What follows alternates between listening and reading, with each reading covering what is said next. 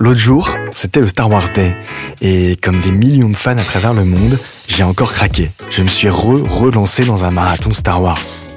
Mais les amis, j'ai commis une erreur. Pour la première fois de ma vie, j'ai regardé la première trilogie avec quelqu'un qui ne l'avait jamais vue.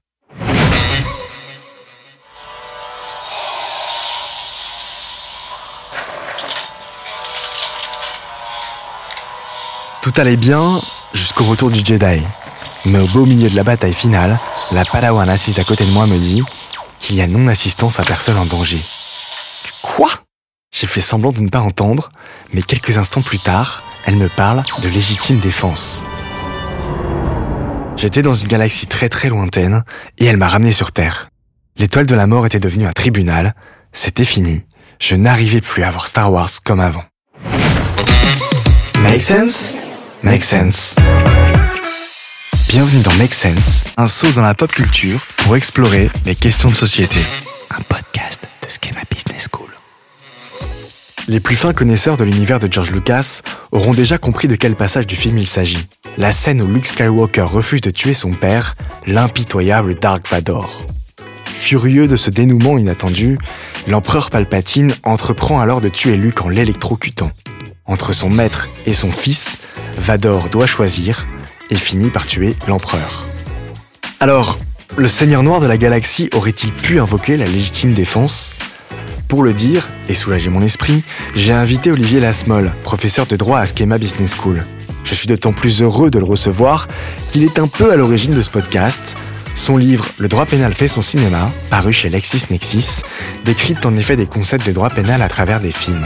La personne idéale pour me parler de droit. Car dans l'univers de Star Wars ou dans le nôtre, certains concepts comme la légitime défense nous paraissent parfois évidents alors qu'ils ne le sont pas. Éclairons-nous du sabre laser le plus célèbre de la galaxie, celui de Dark Vador en personne. Bonjour Olivier Lasmol. Bonjour Kevin. Suis-je en train de passer du côté obscur de la force si je me demande si Dark Vador, l'incarnation absolue du mal, est innocent? Oh, Pas du tout. Le principe du droit pénal, c'est de prendre la défense de, toute personne qui est inculpée, poursuivie. Depuis toujours, euh, que ce soit les, bourreaux euh, pendant la Seconde Guerre mondiale qui ont été jugés à Nuremberg euh, ou les tueurs en série aujourd'hui, les avocats ont toujours eu pour vocation de défendre ce qu'on peut parfois considérer comme indéfendable. Donc Dark Vador a tout à fait le droit d'être défendu comme n'importe qui d'autre. Il sera heureux. Donc, pour ceux qui n'auraient pas vu Star Wars, ou bien il y a longtemps, reconstituons la scène de crime. Pour contrecarrer les plans de l'empereur, le chevalier Jedi Luke Skywalker se rend sur l'étoile de la mort, une station spatiale intergalactique capable de détruire des planètes entières. Rien ça. C'est là qu'il se voit contraint d'y affronter à nouveau son père, Dark Vador. Armé de son sabre laser, Luke prend le dessus et lui tranche la main. Là, le sourire de l'empereur apparaît, il est ravi, il avait tout prévu. Ce grand freudien espère que Luke tuera son père et passera du côté obscur de la force. Mais patatras, Luke refuse. L'empereur voit rouge et veut alors tuer Luke en l'électrocutant. Luke est bientôt à bout de force et implore Vador de l'aider. Entre son fils et son maître, Vador hésite, mais il finit par empoigner l'empereur et par le jeter tout entier dans un puits d'énergie. Pour élucider le problème, Olivier, admettons que l'étoile noire est située dans les frontières galactiques françaises et donc soumise à ces lois. Mais avant tout, pouvez-vous nous donner une définition claire et simple de la légitime défense? Non. Je vous citerai le code pénal qui donne une définition qui n'est pas forcément claire et simple pour des euh, non-juristes et non-pénalistes. Et c'est pour ça que je reprendrai les, éléments constitutifs après. C'est article 122-1 du code pénal qui dispose n'est pas pénalement responsable la personne qui, devant une atteinte injustifiée envers elle-même ou autrui, accomplit dans le même temps un acte commandé par la nécessité de la légitime défense d'elle-même ou d'autrui, sauf s'il y a disproportion entre les moyens de défense employés et la gravité de l'atteinte. Alors justement, éclairons un petit peu ça, parce que là, vous m'avez presque perdu, le droit est clair, mais pas assez pour moi. Vérifions d'abord le cas de l'agression dans Star Wars. On se dit qu'il là, dans Star Wars, dans la scène en question, il y a assez clairement agression. Ah oui, oui, bien sûr. Il y a deux conditions, une agression et une défense. Le code pénal dit que l'agression et la jurisprudence, l'agression doit être actuelle. C'est-à-dire que vous ne pouvez pas anticiper l'attaque Et vous ne pouvez pas attendre que l'agression ait disparu pour vous venger. Euh, je prends un exemple, euh, ce qu'on appelle les défenses préventives. En anticipant, il y avait une affaire Le Gras, c'était un monsieur qui en avait marre, qui s'était fait faire visiter son garage pendant au moins 4-5 fois d'affilée. Il en a eu marre et euh, avant de partir en vacances, il a pris un vieux transistor qu'il a bourré de poudre, il a mis un interrupteur et il est parti en vacances.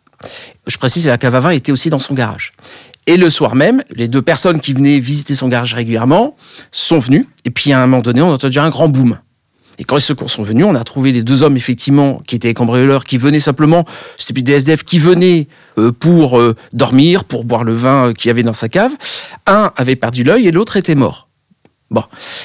il se trouve que la légitime défense a été reconnue. Aujourd'hui, elle ne serait plus en l'état, parce que il y a des actes préventifs. C'est-à-dire que si vous vous amusez à piéger votre maison, votre appartement, en électrocutant toute personne qui viendrait parce que vous avez raccordé deux fils électriques à votre porte, euh, c'est interdit, c'est pas légitime défense. Vous anticipez. Et puis si euh, la personne part en courant alors qu'elle vous a, euh, par exemple, pointé sur vous une arme, puis finalement elle jette l'arme, elle part en courant, bah, il n'y a plus de danger, donc il n'y a plus d'actualité. Ensuite, il faut qu'elle soit injuste, c'est-à-dire qu'il n'y ait pas de base légale. Un policier qui vous arrête dans la rue alors que vous venez de casser la vitre d'une voiture la nuit pour voler ce qu'il y a dans la voiture, s'il vous arrête, vous ne pouvez pas vous défendre en disant c'est légitime défense. Non, il y a une base légale au fait que vous êtes attaqué. Et puis, il faut que ça soit contre un bien ou une personne. Voilà. Voilà les trois conditions de l'agression. Actuelle, injuste, contre un bien ou une personne.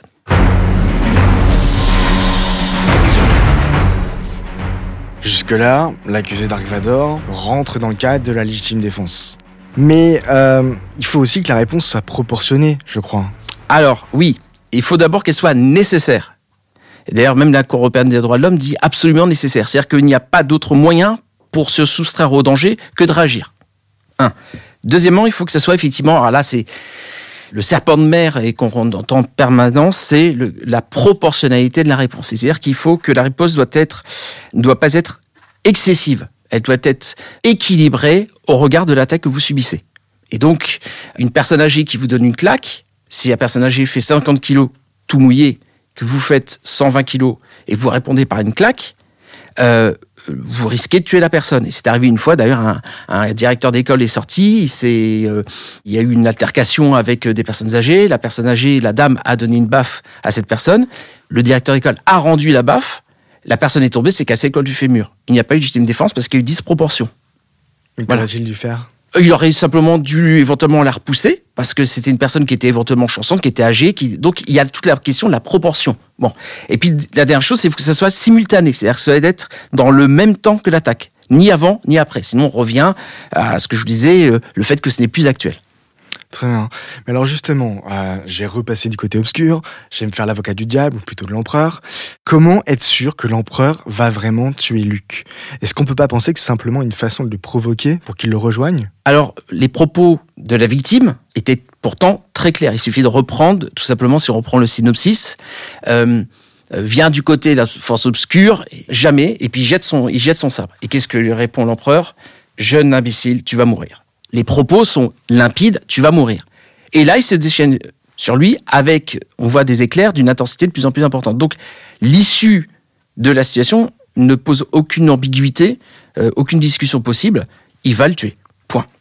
Il peut pas l'avoir. S'il peut pas l'avoir, il va le tuer. D'accord. Mais dans le feu de l'action, on est toujours sur le coup de l'émotion dans ce genre de situation. Comment juger si la réponse à l'agression est proportionnée? Ici, dans Star Wars, ça peut paraître clair, mais ça l'est parfois moins dans la vie réelle. Voilà, voilà, c'est le nœud gordien. Vous êtes au cœur du, de, l'œil du cyclone de la légitime défense. C'est la proportionnalité, c'est est-ce qu'on est vraiment en danger? C'est extrêmement compliqué. C'est pour ça que très souvent, dans la pratique, très concrètement, il est conseillé lorsque, par exemple, je sais pas, vous êtes cambriolé, vous êtes chez vous, quelqu'un rentre chez vous. L'idée, c'est de prendre une arme, c'est de se défendre. Euh, ce qui est souvent conseillé, c'est de ne pas prendre de risques et de sortir. On est avec son téléphone portable et on part on ne prend pas de risque parce que sinon on risque quelque chose contre soi. Et si on se retourne contre l'agresseur et qu'on le blesse alors que lui n'avait pas d'arme, il pourrait dire mais moi j'étais simplement entré, je ne présentais pas de menace. Ok, j'étais là, mais c'était un délit. Euh, j'ai pas tenté de le tuer, ça va se retourner contre vous. Et c'est toute la difficulté dans le feu de l'action de savoir jusqu'où on peut aller. C'est extrêmement compliqué. J'aurais adoré voir Dark Vador prendre son téléphone portable filmer la scène et quitter les lieux. Ah, non-assistance à personne en danger. On va y venir justement, Olivier. Mais ici, d'abord, personne n'agresse Vador. Est-ce que la légitime défense s'applique à lui alors que c'est Luc qui est en danger? Moi, je pensais que la légitime défense ne s'appliquait qu'à la personne euh, agressée. N'est pas pénalement responsable la personne qui, devant une atteinte injustifiée envers elle-même ou autrui? On a la réponse, c'est-à-dire que c'est pour soi ou pour un tiers.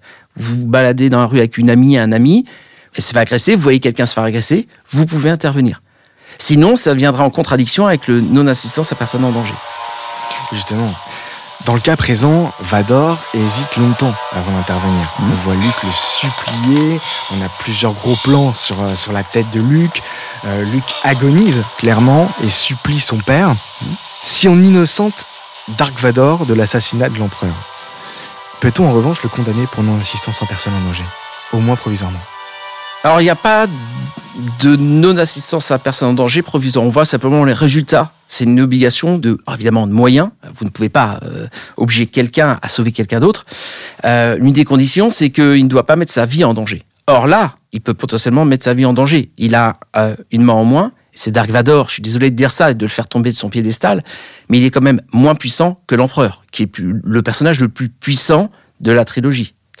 Donc, il prend un risque. Et puis, il y a le fait qu'il a été euh, un peu le syndrome de Stockholm. Euh, il est passé du côté de la force obscure. Il faut qu'il revienne du côté euh, du, du bien petit à petit.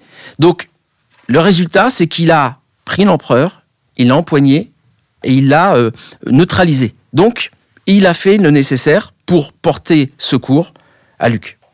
Donc a priori, Vador aurait été inno- innocenté en France. Si effectivement on était dans ce qu'on appelle l'équivalent des eaux territoriales, dans l'espace, à bord d'un vaisseau, d'ailleurs maritime, l'aérien, on est très proche, c'est le pavillon français, si on peut dire, qui aurait prévalu, donc les tribunaux français.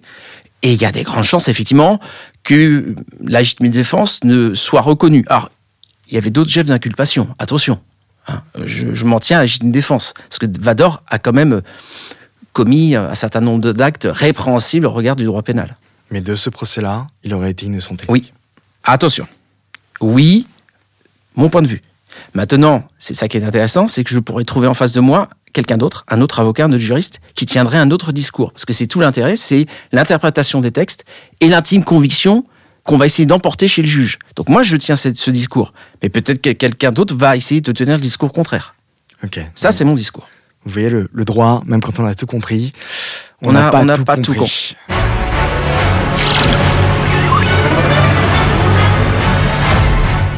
Alors attendez, Olivier. Parce que au moment de la scène, l'Empire est toujours le régime en place. Ouais. C'est le régime euh, légitime Mm. dans la galaxie. Et l'empereur en est le représentant légal. Mm. Il représente l'ordre, il représente l'autorité. Dans ce cas-là, dans ce cadre-là, est-ce qu'on ne peut pas penser que Vador euh, a commis un acte terroriste? Alors, c'est pas un acte terroriste. Euh, c'est une atteinte éventuellement aux intérêts de la nation. La nation Star Wars. Voilà, ou de, de la nation, de l'empire, comme on veut, mais la nation au sens général du terme, de l'État. Euh, la question, c'est l'empereur représente l'État et les forces de l'ordre, en quelque sorte, l'ordre. Or, et la jurisprudence le dit depuis toujours, qu'il y a une présomption de légalité des actes des, forces d'autorité, de la police, la gendarmerie, l'autorité.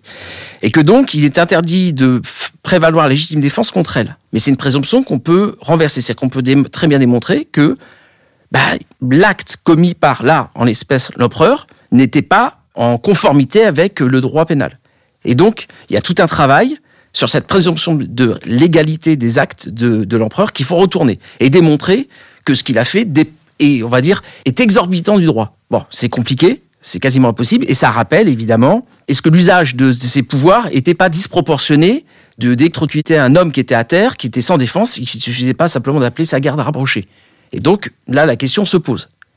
Euh, et c'est en parallèle, ça rappelle des, des, période, des périodes, toujours les périodes de guerre, et entre autres la Seconde Guerre mondiale, les résistants étaient considérés comme, euh, alors là, plus effectivement comme des terroristes, du moins comme euh, ne pouvant pas euh, dire que les Allemands ne représentaient pas l'État, puisqu'il y avait Vichy, et que Vichy représentait l'État. Et donc tout ce qui était fait contre Vichy était contre l'État. C'est toujours la difficulté de d'où on se place et quel est l'État. Quel est l'État au moment où les actes ont été commis. D'accord, mais dans le cas de la Seconde Guerre mondiale, est-ce qu'on peut assimiler l'empereur au nazisme, finalement. Et, euh, Au maréchal Pétain. Au maréchal non pas Pétain. que je suis en train de dire maréchal Pétain était euh, le- la force la force obscure, c'est sur un plan juridique. Qui était le représentant de l'État C'était le maréchal Pétain. Là, qui est le représentant de l'Empire C'est l'empereur. Très bien. Et les résistants sont Luke Skywalker. Voilà. Bah, ce sont d'ailleurs des résistants. Et on les fait passer pour des terroristes. Et ces terroristes deviendront euh, des véritables résistants héros à partir du moment où le gouvernement tombera et qu'on rentrera dans quoi? La Troisième République. Et là, c'est exactement la même chose. Merci Olivier Lasmol. J'ai essayé de vous mettre en difficulté, mais j'y suis pas arrivé. On Merci. recommencera. Pas de souci. À à votre disposition. Vous y voyez plus clair? Pour plus d'informations sur les travaux de recherche évoqués, vous pouvez consulter les sources dans le descriptif de cet épisode et sur le site schema.edu. Un autre épisode arrive bientôt, j'en connais déjà le thème et ça risque de vous plaire. Alors abonnez-vous, c'est le meilleur moyen d'être au rendez-vous. À bientôt